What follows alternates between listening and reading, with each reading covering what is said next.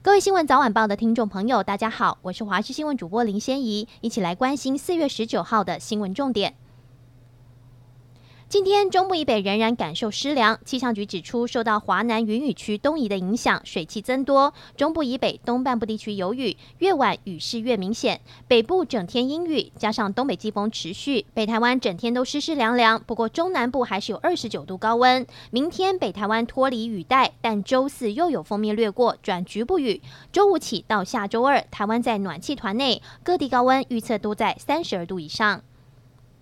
台湾疫情稍不停，医院也陆续出现疫情。北医传出一名麻醉科护士确诊，北医表示，医院得知同仁确诊讯息后，已在第一时间通报卫生主管机关。该名确诊同仁工作的手术室也暂停运作，随即展开清洁消毒作业。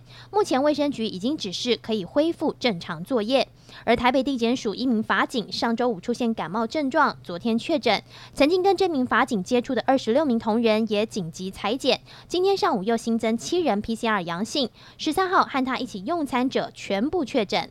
台东县昨天晚间则发出成功国小停课通知，该校新增一名学生确诊，因为全校的确诊跟匡列隔离班级已经超过全校班级数的三分之一。依照教育部规定，全校停课到本周五和下周一。今天早上又新增一名新港国中的确诊学生，同样全校停课到下周一复课。目前台东县内已经有四所学校的学生确诊，分别是新港国中、成功国小、三民国小及博爱幼儿园。近期每天本土新冠确诊案例破千例，许多保险公司因为达到风险未纳，下架防疫保单。金管会十八号表示，业者针对防疫政策改变修改保单内容，民众不会买不到保单。市面上也还有五十几张防疫保单，本周还有九张保单上架。金管会也将针对居家照护尽速拟定相关保险原则，包括居家照护者仍属确诊，居家照护的医疗行为比照一般病房项目进行理赔。为了防范民众得知自己确诊紧急投保，业者也拉长保单生效日到投保的四到五天。每年因为交通事故死亡人数高达三千人，引发外界关注。交通部因此向国发会提出改善国内交通死亡事故道路交通改善作为。交通部指出，分析去年及前年连续两年死亡。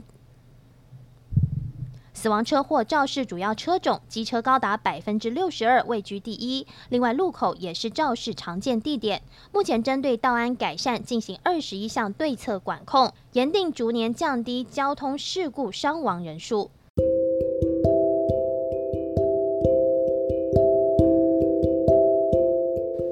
以上就是这节新闻，感谢您的收听，我们再会。